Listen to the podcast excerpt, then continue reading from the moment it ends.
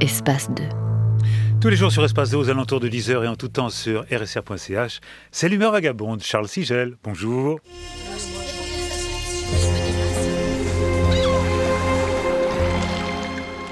Depuis deux semaines déjà, nous suivons les pas de Jean-Jacques Rousseau et ça sera l'avant-dernier épisode.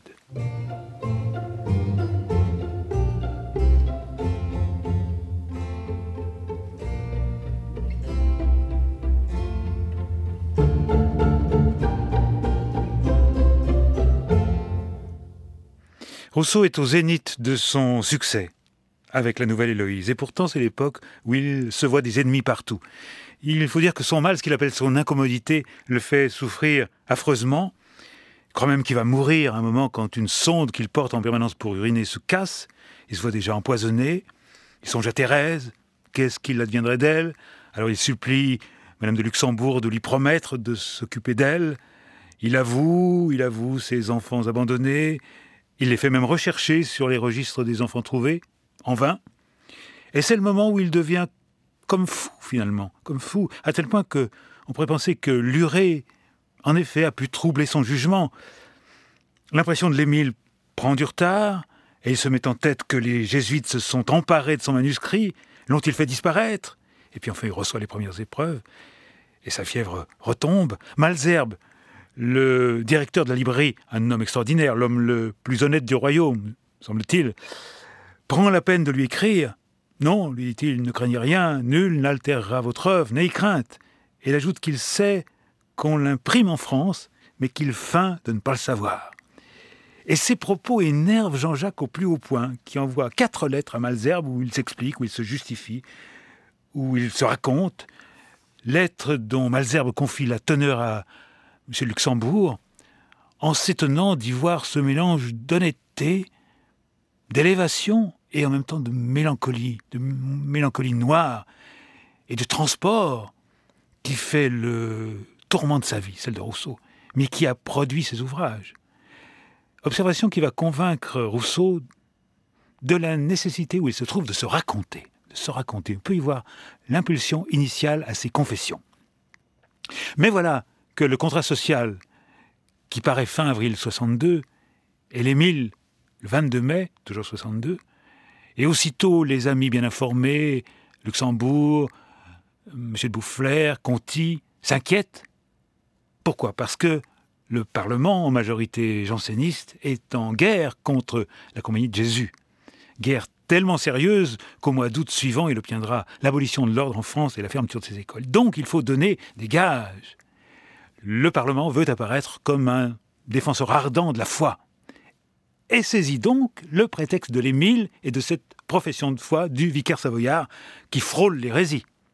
Le 1er juin, le chancelier de Lamoignon fait saisir les exemplaires de l'Émile, et le 11 juin, le livre va être lacéré et brûlé devant l'escalier du palais de justice.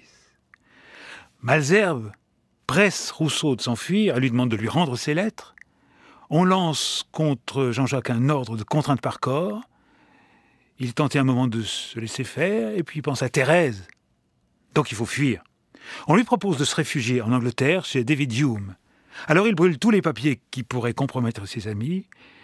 Et quand les huissiers arrivent, eh bien, il est parti depuis une heure. Direction Dijon, Dole, Pontarlier, de là, Yverdon, la maison de son ami Daniel Roguin, à l'endroit où il entre dans les États de Berne, il fait arrêter la voiture. Il en sort, il s'agenouille et il baise le sol. Imaginons la tête du postillon, bien sûr. Et il s'écrie Ciel, protecteur de la vertu, je te loue, je touche une terre de liberté.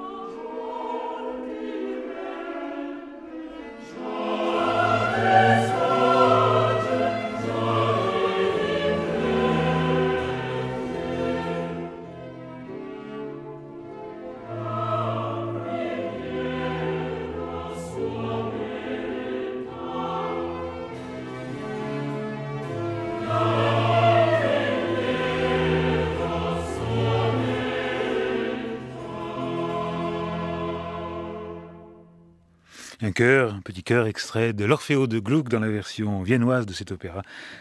Direction René Jacobs ici. Tranquille, Rousseau, à ce moment-là? Sûrement pas. À Genève, le contrat social fait scandale à cause du chapitre de la religion civile. Et l'Émile aussi à cause de la profession de foi du vicaire savoyard. Le petit conseil en ordonne la saisie chez les libraires, vous avez commencé à bien se vendre. Ces livres sont réputés pleins de maximes dangereuses contre la religion et le gouvernement. Procureur Jean-Robert Tronchin demande qu'il soit même détruit. Conseil non seulement y consent, mais décide d'arrêter Rousseau s'il a le toupet d'apparaître à Genève. Rousseau apprend ça, les bras lui en tombent, coup terrible, Genève, rendez-vous compte, sa patrie. C'est un coup de Voltaire, pense-t-il. Chez les libéraux, on soupçonne le petit conseil d'avoir voulu être agréable à Versailles, sur le dos de Rousseau, et de s'être vengé de cette manière de l'article Genève de l'encyclopédie. Que fait Berne? Berne suit le mouvement. Le naturaliste genevois Charles Bonnet écrit à son confrère bernois Albrecht von Haller Je ne doute pas que votre Sénat ne suive notre exemple et ne se montre le vengeur de la religion et du gouvernement français. Il y a 200 ans, nous aurions fait retirer Rousseau, nous n'avons brûlé que ses livres. Fin de citation. Alors on avertit Rousseau qu'il doit au plus vite fuir Yverdon. Madame Bois de la Tour, qui est la riche veuve d'un négociant, lui propose une maison qu'elle a, à Motier, dans le Val de Travers, nouveau départ, paquet, adieux éplorés, arrivé à pied, évidemment, à Motier, après cinq ou six heures de marche, la maison est une sorte de chalet, modeste séjour, en vérité. À ce moment-là, la principauté de Neuchâtel est prussienne. Donc, voilà Jean-Jacques, chez ce Frédéric II, qu'il a peint dans les mille comme un prince sans foi ni conscience, sous le nom d'Adraste. J'ai dit beaucoup de mal de vous, je viens chercher asile dans vos états. Votre Majesté peut disposer de moi comme il lui plaira. Et Frédéric répond, en faisant dire par son gouverneur, Georges Kiss, que le philosophe est le bienvenu. Et Rousseau va se faire un ami véritable de ce Georges Kiss, qu'il n'appelle que Mylord Maréchal.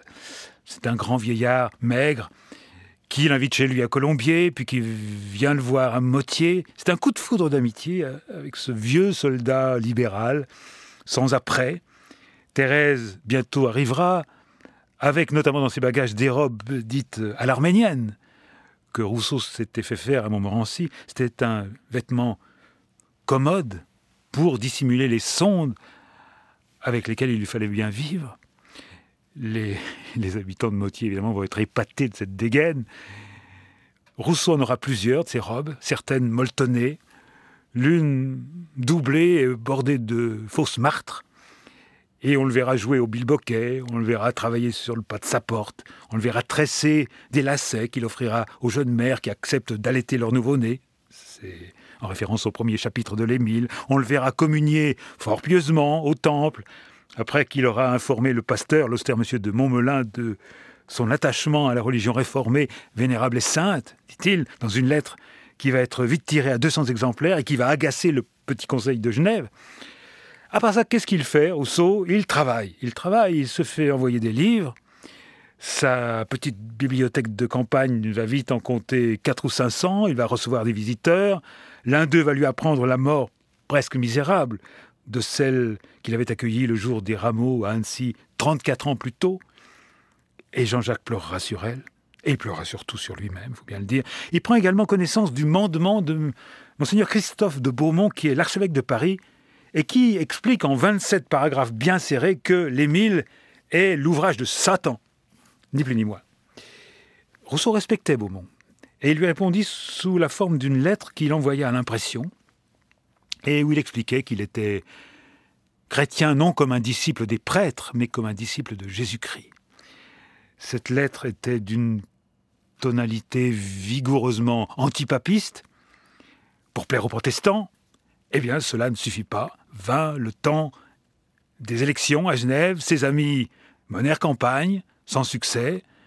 Jean-Robert Tronchin fut réélu procureur général, et Rousseau prit ça, évidemment, égocentrique comme il était, il prit ça comme un désaveu de plus. Ses amis, à ce moment-là, le pressèrent de venir jusqu'à Genève, plaider sa cause.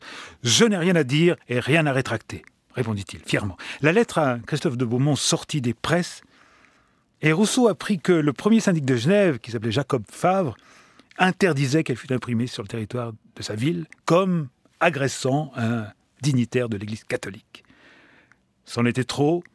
Rousseau prit sa plus belle plume et il rédigea sa renonciation à son droit de bourgeoisie. J'abdique à perpétuité mon droit de bourgeoisie et de cité dans la ville et République de Genève.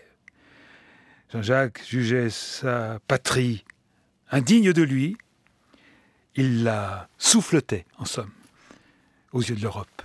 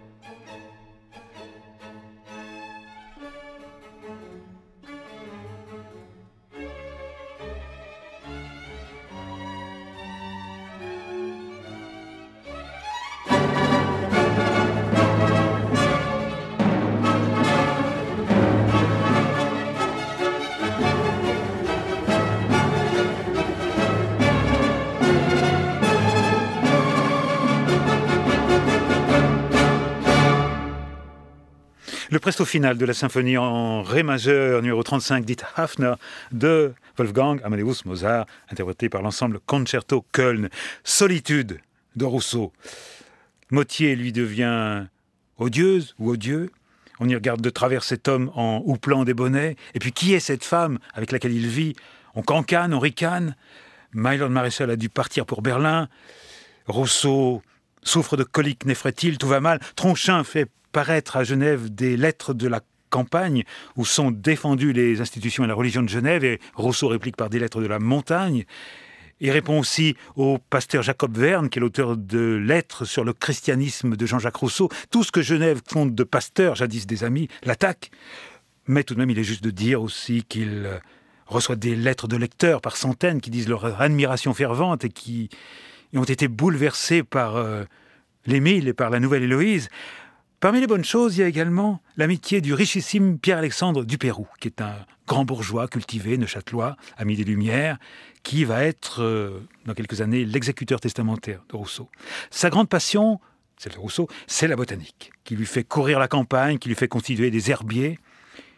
Et puis son grand souci, c'est de se justifier. Les lettres de la montagne réaffirment ses idées sur la religion et sur la politique, sans rien atténuer, bien au contraire. Tronchin, le petit conseil, le consistoire les reçoivent comme autant de gifles. Genève est en ébullition, petite ville, facile à mettre en ébullition tout de même à l'époque. Et à la première lecture, dit Voltaire, on a cru qu'il y aurait la guerre civile. Lequel Voltaire rédige une brochure anonyme de huit pages qu'il intitule Le sentiment des citoyens. On a pitié d'un fou, mais quand la démence devient fureur, on le lit la, on le lit avec un E naturellement, la tolérance qui est une vertu serait alors un vice. Et Voltaire, qui, à la même époque, rappelons-le, défendait Calas, conclut de la façon suivante il faut lui apprendre, donc à Rousseau, que si on châtie légèrement un romancier impie, on punit capitalement un vif séditieux. Voltaire n'ira hautement être l'auteur de cette euh, philippique. Impossible de faire le compte des brochures et contre-brochures qui paraissent alors. L'une, intitulée Le préservatif, dit qu'il faut abattre Jean-Jacques comme la bête du Gévaudan. Et puis voilà que les pasteurs de Neuchâtel demandent l'interdiction des lettres de la montagne. Et le pasteur Montblin vient voir Rousseau. Jusqu'alors, il était assez sec, mais tout de même bienveillant, ça va se gâter bientôt. Et il l'invite à ne pas communier, le ton monte, on se quitte fâché. Du coup, les pasteurs de Neuchâtel prient Montmelin d'assembler le consistoire pour exclure Rousseau de la communion des fidèles. En termes euh, plus nets, ça veut dire pour demander son excommunication. Et puis à la dernière minute, le jour du vote, le Conseil d'État rappelle que Rousseau est sous la protection de Frédéric II. Mais Mottier est devenu invivable. Rousseau se change les idées grâce à de grandes excursions qui l'amènent à l'île Saint-Pierre sur le lac de Bienne. La botanique console son cœur resserré par la détresse, dit-il. Ses partisans du Pérou et le colonel de Purie prennent sa défense. N'empêche, l'orage est en train de se déplacer de Genève jusqu'à Neuchâtel. Des murmures, puis des pierres sont lancées sur son passage. Montmelin surenchérit en prêchant contre les méchants, les hypocrites, les indignes. Et Rousseau comprend tout de suite qu'il est visé, bien sûr. Le jour de la foire, la maison de l'intrus au costume de sorcier est carrément bombardée d'une grêle de pierres. Deux jours plus tard, Rousseau se décide à plier bagage et il aborde à l'île Saint-Pierre. Il y a là une seule maison qui est habitée par le receveur Angèle et sa famille qui acceptent de lui louer une grande mansarde. On y trouve un poêle, un vieux lit, des buffets, des chaises. Ces Angèles sont des gens simples qui n'ont pas lu ses livres. Enfin, c'est le calme. Le calme, la brise, une barque sur le lac. Rousseau arpente l'île, cherche des plantes, avec euh, sous le bras la nomenclature de Linné. Il se réhumanise, pourrait-on dire. Il dîne avec Angèle, comme naguère avec le maçon pieux à Montmorency. J'étais si heureux, dira-t-il, j'étais si heureux que j'aurais voulu qu'on me condamnât à demeurer là toute ma vie. Ça ne dure, cette idylle, qu'un mois et demi à peu près, et le conseil secret de Berne signifie à M. de Graffenried, le bailli, d'expulser cet indésirable. Donc il faut fuir, il faut encore fuir. Jean-Jacques confie ses papiers à Dupérou, notamment la première partie des Confessions, écrite à Mottier, qui est aujourd'hui à la bibliothèque de Neuchâtel. Bienne, Bâle, le voilà à Strasbourg, où il est reçu comme un grand homme. Il voit son devin de village représenté à l'opéra. Son costume arménien étonne, évidemment. Ce répit va durer un bon mois, puis Rousseau va accepter l'invitation de David Hume d'aller s'installer en Angleterre. Hume, Rousseau ne le connaît que par ses lettres et par ses travaux d'historien. Il ne connaît pas le philosophe sceptique, positiviste, athée qu'il est. Et Hume trouve le contrat social et les lettres de la montagne, les ouvrages d'un séditieux. D'ailleurs, Hume, installé à Paris, est lié à tout le clan anti-Rousseau, Diderot, Grimm, Madame d'Épinay, etc. Ils ont deux caractères opposés. Hume est sociable et posé, c'est un homme assez grassouillet, Rousseau est hypersensible, solitaire, ascétique, mais bon, les voilà traversant la Manche, Rousseau est passé par Paris, accueilli par Conti, il a été accablé de visites et de marques d'estime, il va être l'hôte d'un riche monsieur Davenport qui va lui offrir sa propriété de Houghton dans le Derbyshire. Cet exil anglais va durer à peu près 16 mois. Et évidemment, ça se passera très mal.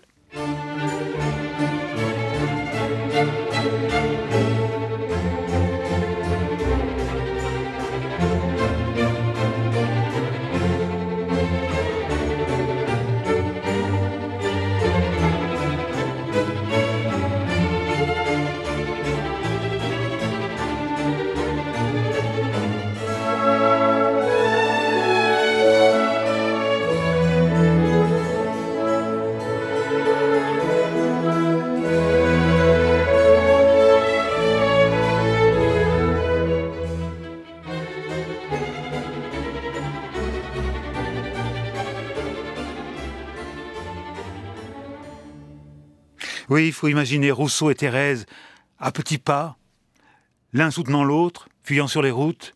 Lui, désespéré, je veux sortir de l'Angleterre ou de la vie, écrit-il.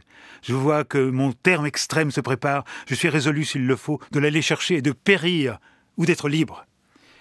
Qu'est-ce qui s'était passé? Il s'était passé une longue suite de, de soupçons et de quiproquos, aux limites de la folie peut-être.